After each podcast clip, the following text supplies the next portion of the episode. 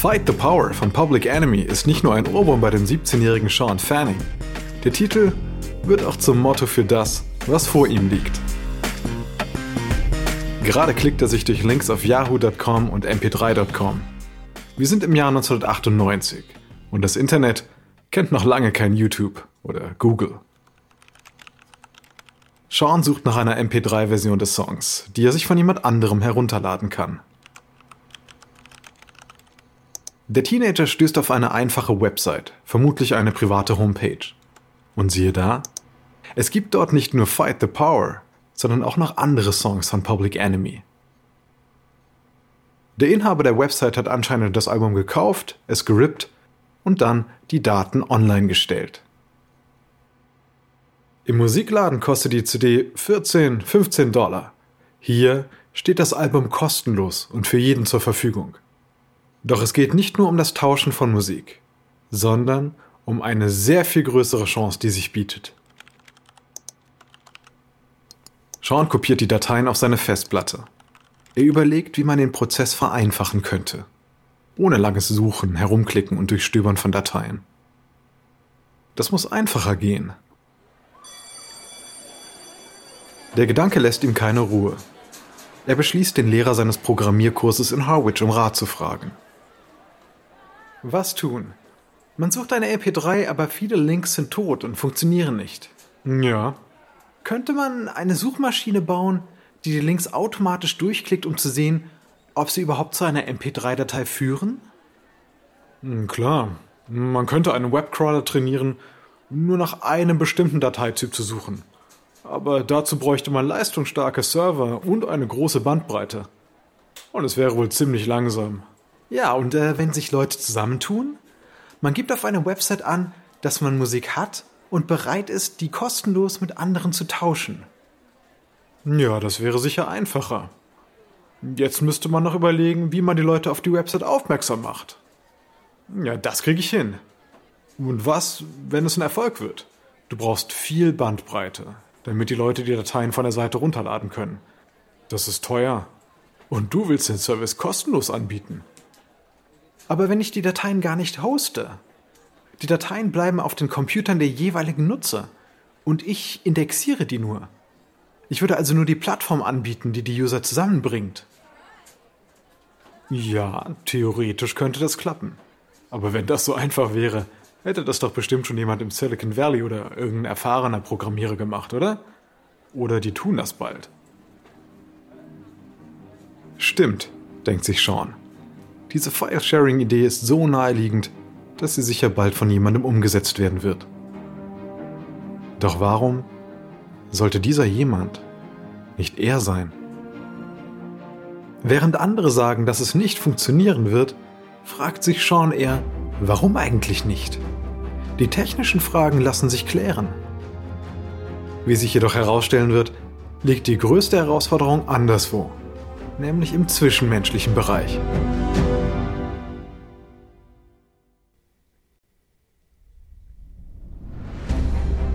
Ich bin Alexander Langer für Wondery und das ist Kampf der Unternehmen.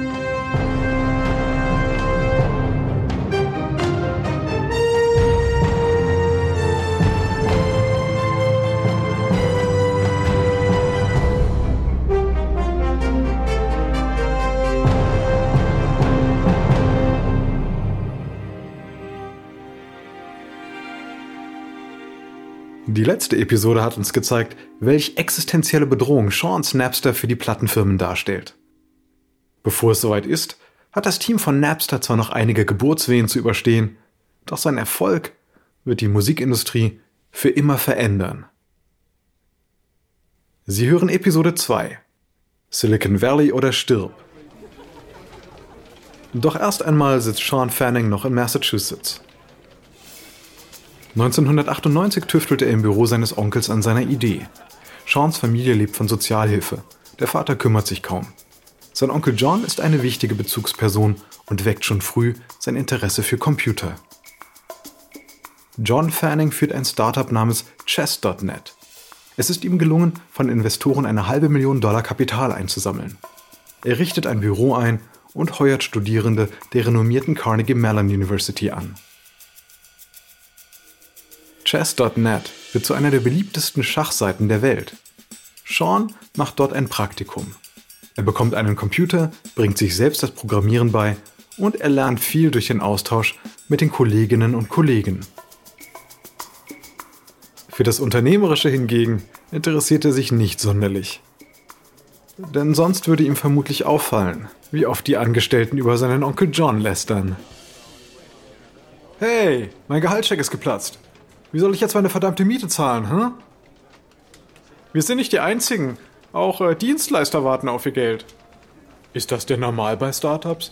Ich habe Firmenanteile, aber bei einer Pleite bringen die mir ja gar nichts. Bleibst du hier? Auf keinen Fall. Nach den Ferien bin ich raus.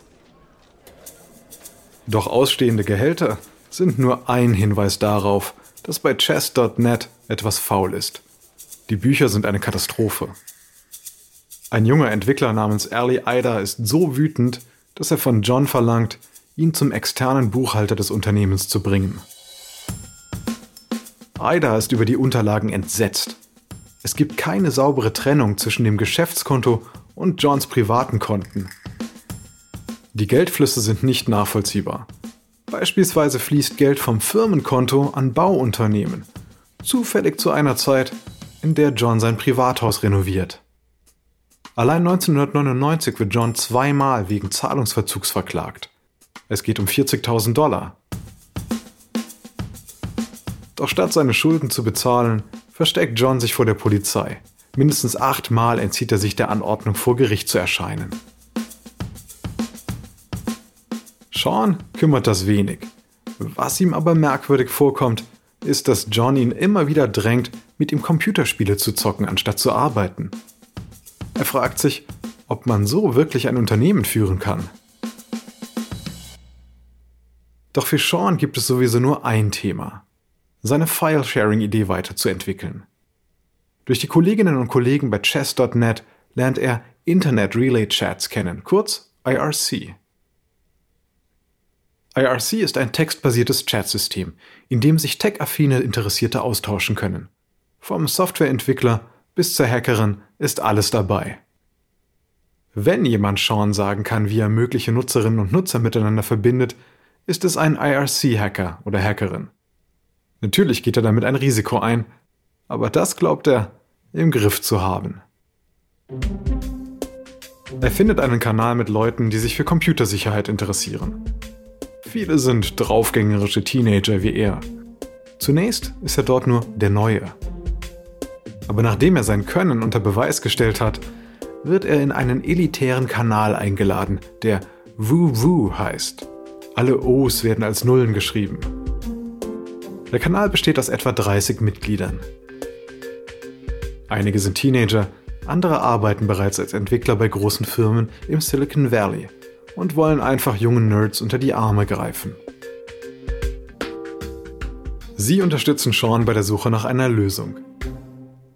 Einer von ihnen ist Jordan Ritter, ein junger Sicherheitsexperte aus Boston. Schon bald wird Sean ihn um Hilfe bei der Programmierung der Napster-Server bitten. Zwei weitere Mitglieder dieser Runde werden später Milliardäre, wie Jan Kuhn, der WhatsApp mitgründet und dann Facebook verkauft. Andere sind kriminell.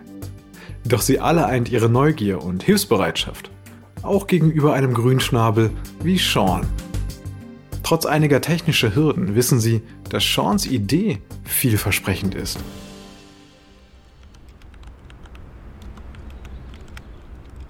Mittlerweile ist es Herbst 1998. Sean studiert an der Northeastern University in Boston. Sein Mitbewohner sitzt verzweifelt am PC. Warum klappt das nicht? Wie schwer kann es sein, eine MP3 zu finden? So geht's mir auch. Dabei wäre die Technologie vorhanden, also die einzelnen Komponenten. Man müsste sie nur irgendwie zusammensetzen. Aha. Ich denke, ist nicht ganz ohne, aber machbar. Cool, sag Bescheid, wenn du soweit bist. Sean denkt an nichts anderes mehr. Seine ursprüngliche Idee erscheint ihm immer noch als die beste Lösung. Allerdings müsste man da zuerst einmal abertausende Songs indexieren. Doch der Index würde sich mit dem Ein- und Ausloggen der Computer immer wieder ändern. Die Herausforderung besteht also darin, den Nutzer, der einen Song sucht, mit dem Nutzer zu verbinden, der genau diesen Song hat. Und die beiden dann miteinander interagieren zu lassen. Sean überlegt, was er dazu braucht. Allein das Verwalten des Index und Zusammenbringen der Nutzer benötigen viel teure Bandbreite. Und wenn seine Idee funktioniert und Erfolg hat, muss er wegen der hohen Nachfrage und das steigende Datenaufkommen noch mehr in Router und Server investieren. Sean arbeitet unermüdlich und lässt dafür Vorlesungen ausfallen. Er entwickelt einen Prototypen, aber er kriegt ihn einfach nicht zum Laufen. Er geht das Programm noch einmal akribisch durch und findet einen Fehler, der ihn erheblich zurückwirft. Im Januar 1999 fährt ihn sein Cousin nach den Ferien zurück zur Uni. Dankeschön fürs Mitnehmen. Kein Thema. Sean steigt aus und geht zum Wohnheim. Plötzlich bleibt er stehen und geht zurück zum Auto. Sein Cousin schaut ihn fragend an. Hey, was ist los? Ich gehe nicht zurück zur Uni. Was? Du spinnst doch. Ich muss das jetzt durchziehen. Es bringt doch nichts, wenn ich jeweils nur 50 Prozent gebe. Ich muss mich auf eine Sache konzentrieren. Das Musikding muss jetzt klappen. Wenn ich es nicht mache, tut's ein anderer. Und das würde ich mir nie verzeihen. Deine Mom wird ausrasten. Stimmt, das wird hart. Aber bald weiß ich, ob es klappt oder nicht. Und wenn nicht, gehe ich halt wieder zur Uni. Sean weiß, er geht ein Risiko ein. Bei Silicon Valley denken die meisten an exzentrische Tech-Milliardäre. Doch gibt es auch sehr viele, die jahrelang vor sich hin programmieren, von Pizza und Energy Drinks leben, aber keinen Erfolg haben. Dieses Schicksal könnte auch Sean ereilen. Dennoch gibt es für ihn keine Alternative. Er brennt für dieses Projekt.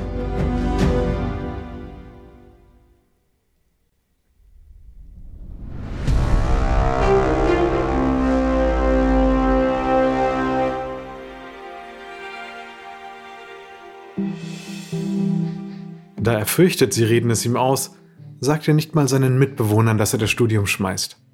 Sean litt sehr unter den Streitereien seiner Eltern und hält jetzt Konflikte kaum aus.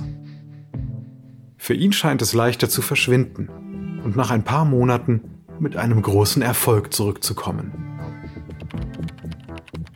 Sean programmiert ununterbrochen, oft tagelang am Stück. Er trinkt so viele Energy Drinks, dass er Halluzinationen bekommt und die Polizei ruft, weil er sich von einem parkenden Auto bedroht fühlt. Nach einem Monat zeigt er das Ergebnis auf WooWoo. Er hat ein geniales Programm geschrieben, mit dem man auf den Computern anderer nach Songs suchen und diese kopieren kann. Sean tippt. Hi, ich habe was programmiert, um Musik zu teilen. Schaut doch mal rein. Ritter antwortet.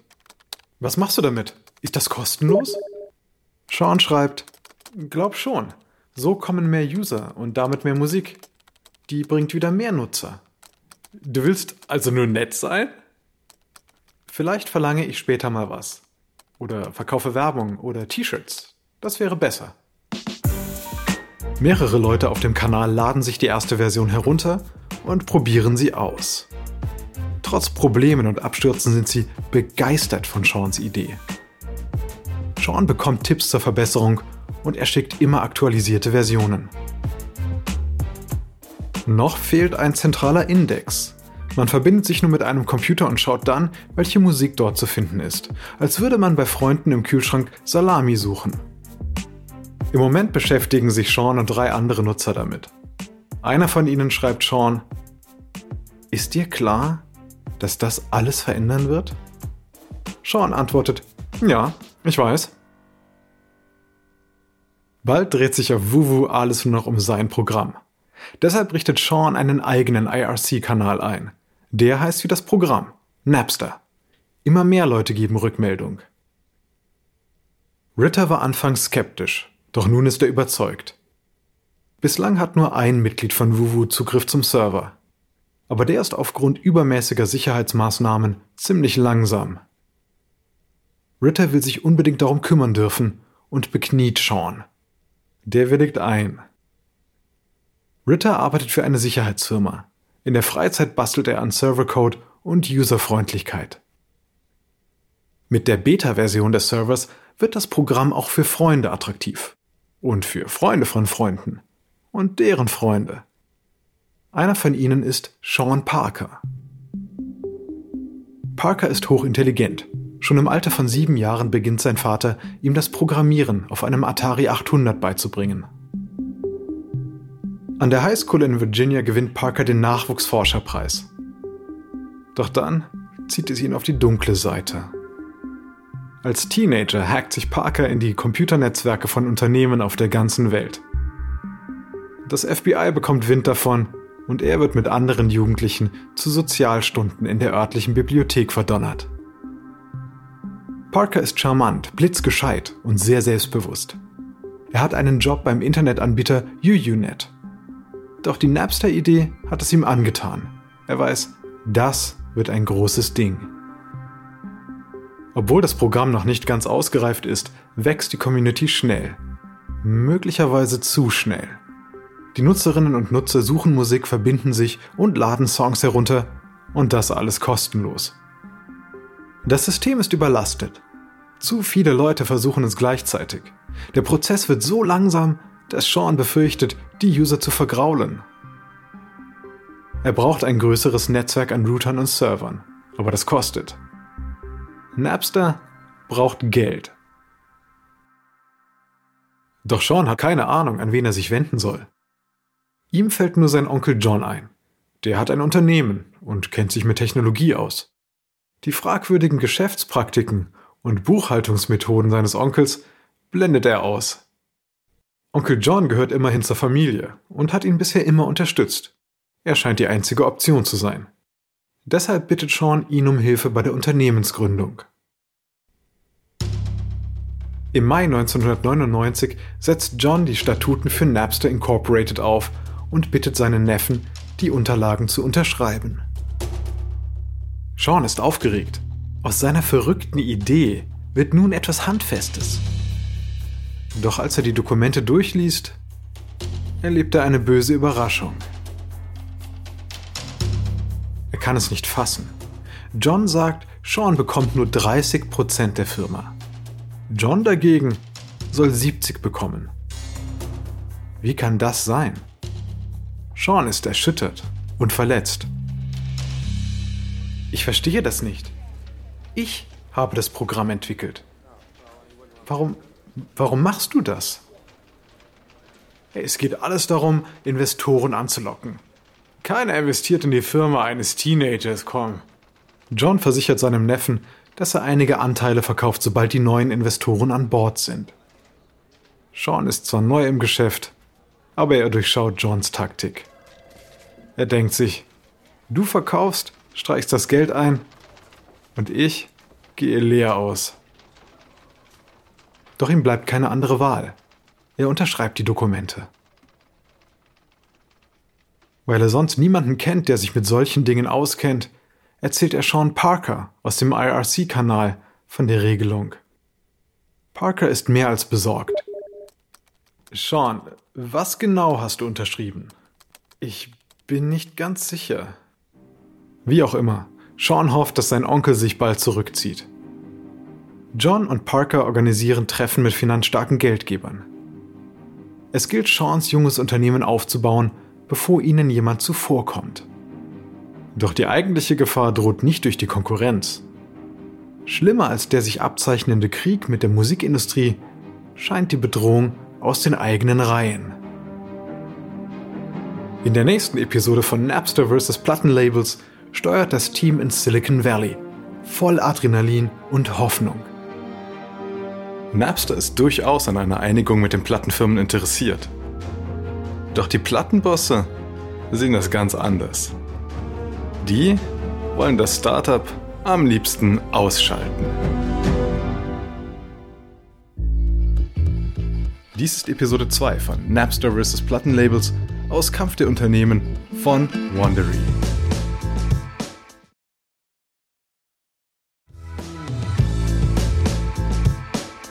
Kurzer Hinweis zu den Dialogen, die Sie soeben gehört haben. Wir wissen natürlich nicht genau, was gesprochen wurde. Doch die Dialoge basieren nach bestem Wissen auf unseren Recherchen. Ich bin Ihr Sprecher, Alexander Langer. Joseph Mann hat diese Geschichte geschrieben. Er ist der Autor von All the Rave, The Rise and Fall of Sean Fanning's Napster. Karen Lowe ist unsere leitende Produzentin und Redakteurin, herausgegeben und produziert von Emily Frost. Das Original-Sounddesign stammt von Kylie Randell. Kate Young ist unsere Associate Producerin. Unsere ausführenden Produzenten sind Jenny Laura Backman und Marshall Louis. Erstellt hat sie Ernan Lopez für Wondery.